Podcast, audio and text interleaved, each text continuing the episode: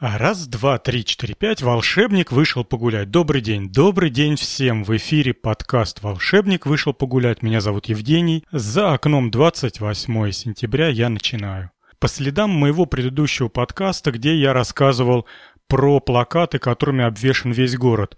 Вы знаете, буквально в течение одного дня после объявления того, что Прохорова исключили из партии «Правое дело», все плакаты в городе были удалены – и были заменены плакатами «Да-да, МММ».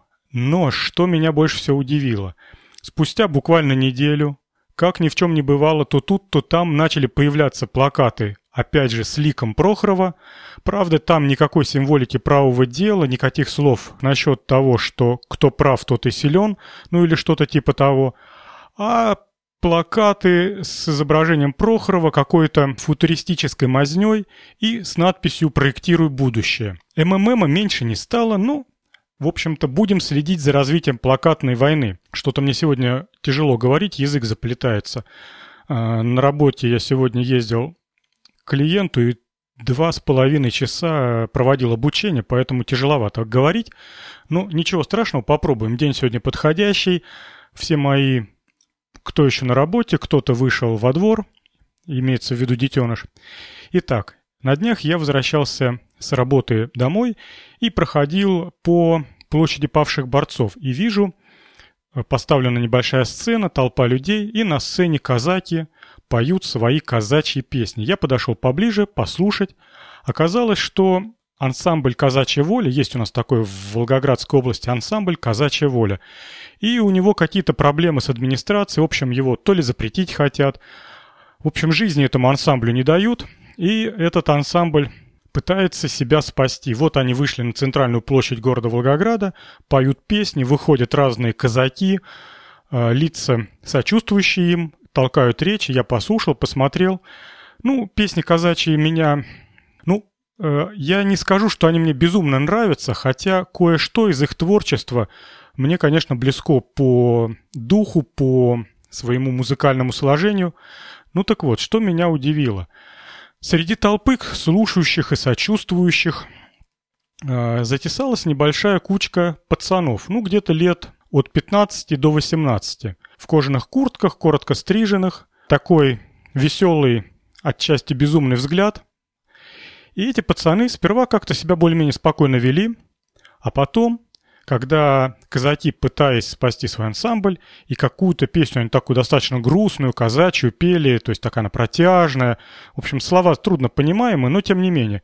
Эти пацаны, стоя вот в закулисье, нет, стоя в толпе слушателей, начали под эту песню ухать. Сперва я подумал, что пацаны прониклись казачьим вот этим духом стали сочувствующими и начали подпевать. Оказывается, ни хрена подобного. Эти пацаны, пацаны-идиоты, просто мешали петь громко и по команде там одного заводилы, произнося слово «ух», «гам», ну, в общем, какую-то чушь собачью. Слушатели, ну, все остальные, какое-то время мирились, думали, что это побалуются и угомонятся. Но не тут-то было. А, увидев свою абсолютную безнаказанность, пацаны разошлись и еще громче, еще ритмичней заводила, машет руками, показывая, когда надо ухнуть. Казаки этих пацанов окружили и начали им урезонивать их начали, просить так себя не вести. Но они глупые, ну вот самые настоящие идиоты.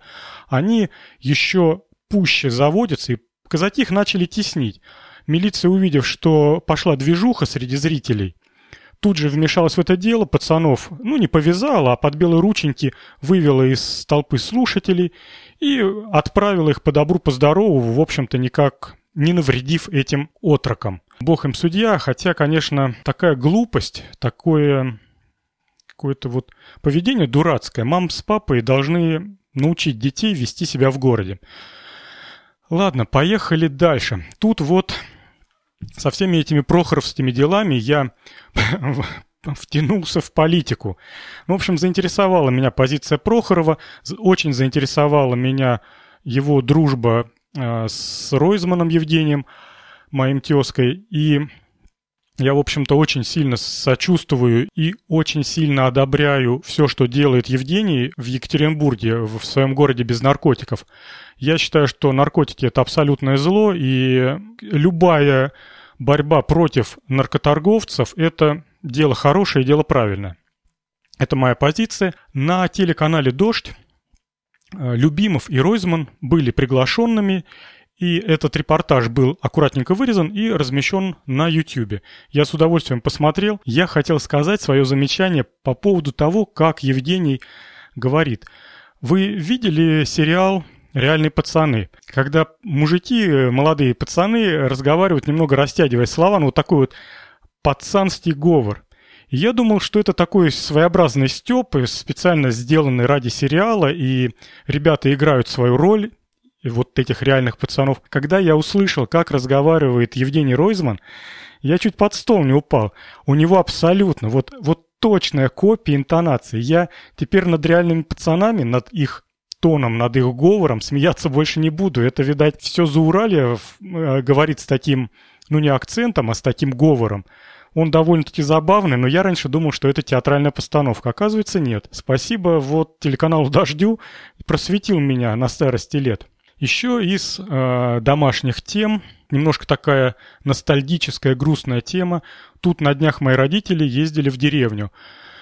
Э, у моей мамы э, ее тетя, ее дядя живут в деревне в Тамбовской области, и там племянник женится, свадьба, их пригласили на свадьбу. Мои родители собираются, едут в деревню, и я вспомнил, когда в детстве они меня брали с собой, и мы ехали в деревню к бабушке. Она, правда, сейчас у нас уже умерла.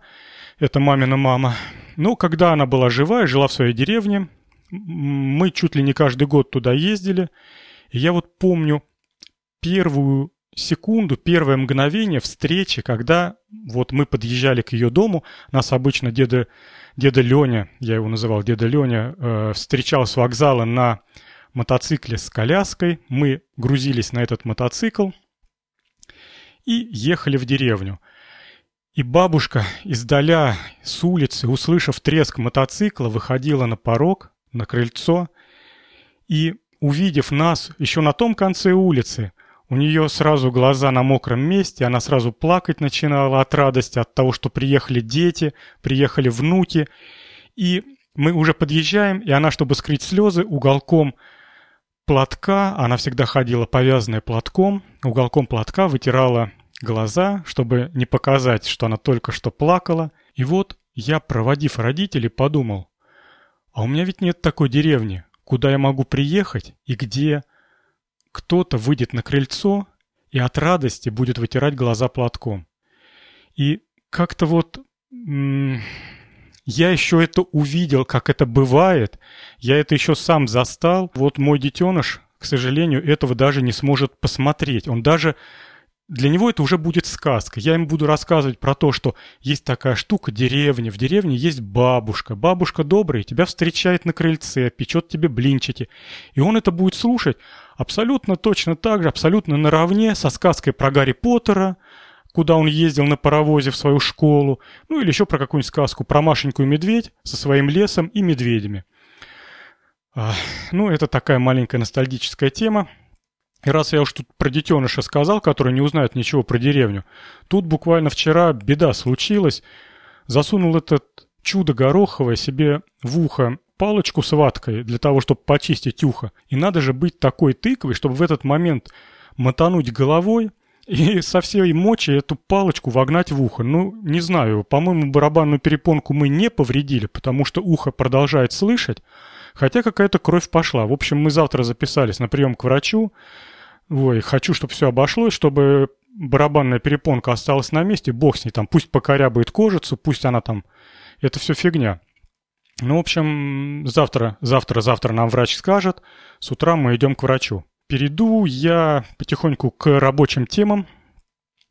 Прошлый подкаст получился какой-то дюже большой, и мне это, в общем-то, не очень-то понравилось, поэтому мы сейчас будем коротко и по существу. По рабочим темам.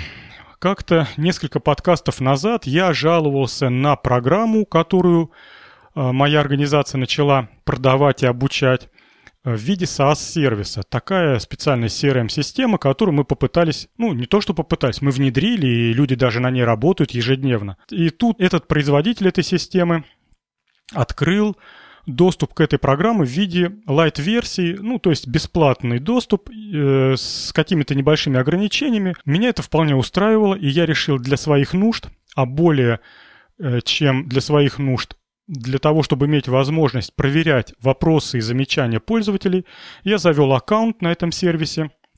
Открою я э, завесу тайны. Это мегаплан, конкретно конфигурация мегаплан CRM. И я попытался в этом мегаплане честно поработать. То есть вот реально поработать. Знаете, я вам что скажу? Вот смотришь сейчас на пресс-релизы, на демонстрации, на презентации продуктов. Ну, настолько все хорошо и правильно, настолько все умно и здорово сделано, что не можешь не радоваться российскому софтостроению. И в мегаплане именно так. Все красиво, все хорошо, продумано и разложено по полочкам. Настолько красивый дизайн, что его даже уже воруют в другие проекты такого же CRM-ного типа. Но за этой красотой скрывается одно маленькое, а может быть и не маленькое, да скорее всего даже большое «но». Все хорошо в этой системе, кроме оперативной повседневной работы. Вот все хорошо и красиво и удобно, быстро даже, может быть, да, с интернетом, когда нормальным. Но вот ежедневно работать нельзя. То там, то там косяки, причем косяки не уровня, что там ошибка грамматическая или э, какая-то функция не работает, но ты без нее можешь обходиться. Ну вот один из примеров проблемы. При заведении нового контрагента, ну, нового партнера, с кем ты будешь работать, при заведении новой карточки – этот контрагент не виден нигде в системе, пока ты не почистишь кэш в браузере. Ну, представляете себе, если ты в оперативной работе, а что такое CRM? Это рабочее место менеджера. Он, например, открывает телефонный справочник и начинает его обзванивать, предлагая металл. А купите у меня 20 тонн трубы. Нет, не куплю. Хорошо, извините. И набирает другой номер телефона. Но он же фиксирует все. То есть этот не купил, а этот заинтересовался, а этому цена велика. В этом и заключается суть CRM. Накопить информацию о клиентах, чтобы потом задним числом открыть и вспомнить, с кем ты уже работал, кто тебе отказал, кто проявил благожелательность, ну и так далее. Так вот, при заведении каждого нового клиента в систему надо открывать настройки браузера и нажимать кнопку «Почистить кэши куки». Ну, в общем, никакой работы. Я, конечно, на саппорт написал, ребята ошибку признали, но толку-то мне от этого признания, если она будет починена в лучшем случае через месяц. То есть я месяц, по сути, ну не могу себя заставить вот переступить через это неудобство. Ну, как вот, как серпом по голове. Ладно, бог с ним, с этим мегапланом. Сегодня было более интересное событие, связанное с работой. Пришлось мне в очередной раз поехать в Михайловку. Нравится этот мне городок, как я говорил. Сегодняшний клиент – это детский сад – которому э, администрация города Михайловки выдала старый-старый особняк, который был построен в 1902 году. Построен приезжим немцем. Этот немец построил себе купеческий дом, вот этот особняк, с потолками 4 метра и красивой лепниной на потолке, а по всем комнатам раньше стояли печи. Сейчас их переоборудовали под кладовочки, а раньше стояли печи, обложенные плиткой, на которой позолотой были нарисованы цветы и какие-то другие орнаменты. Плитку, конечно, давным-давно уже всю подкололи и порастащили, и позолоту поскорябывали, но это я вам рассказываю со слов. Говорят, что так и было. А недалеко, ну, буквально вот за забором от этого особняка стоит до сих пор мельзавод. Мелит муку из пшеницы, и этот мельзавод как раз и есть то детище немца, который сюда приехал. Потом, сами понимаете, была революция 17 -го года, э, была советская власть. Немец для того, чтобы его отпустили по добру, по здорову, отдал советской власти этот мельзавод. Советская власть выполнила свое обещание действительно не расстреляла этого мужика, а разрешила ему смотаться за границу в свою Германию. Спустя много-много лет, когда уже советской власти не стало, в эту Михайловку приезжал сын того самого купца, который в, две, э, в 1902 году построил дом и мельзавод. Приехал этот уже очень пожилой человек сюда, в Россию, добрался худо-бедно до Михайловки, представляю, чего это ему стоило. А, и как рассказывают очевидцы этого события, приехал он, походил по территории завода, зашел в свой старый дом, в дом своего отца. Теперь это, я напомню, детский садик. Походил по комнатам. Там сейчас ремонт. А, заклеили все обоями. Повесили фальш-потолки, скрыв красоту в виде лепнины на углах. Ничего не сказал, так говорят очевидцы. Повернулся, сел в автомобиль в аэропорт Волгоград, и только его увидели. В общем, он даже не стал ничего требовать себе, чтобы ему что-то вернули, он понял, что возвращать, в общем-то, нечего, не тянет его сюда. Да даже если бы ему и вернули этот особняк, я так понял, что ни душу ему не греет, ни глаз не радует все, что было вокруг. Вот такая была у меня сегодня поездка познавательная, маленькая страничка истории родного края. А под конец я вам сегодня поставлю песню, созвучную с темой про казачий ансамбль. И Задам вам вопрос. Нравится ли вам казачья песня «Не для меня»? Вот кто ее только не пел. Ее пела Пелагея, ее пели церковный хор. Кстати, песня в составе церковного хора выложена на Арподе. Я, если не поленюсь, вам ссылку приколю. Она просто чудесно исполнена мужиками, монахами. Ну, просто шикарно, восторг. Ее пел... Да кто ее только не пел, только ленивый не пел песню «Не для меня». А вот сегодня я вам поставлю, как эту песню спел наш волгоградский панк. Это Алексей Подшибякин, или он себя называет Славером. Группа «Диктатура сердца». Итак, слушайте, песня не для меня, а я с вами прощаюсь. С вами был Евгений. Подкаст «Волшебник» вышел погулять. Мы с вами обязательно увидимся и услышимся. Всем пока.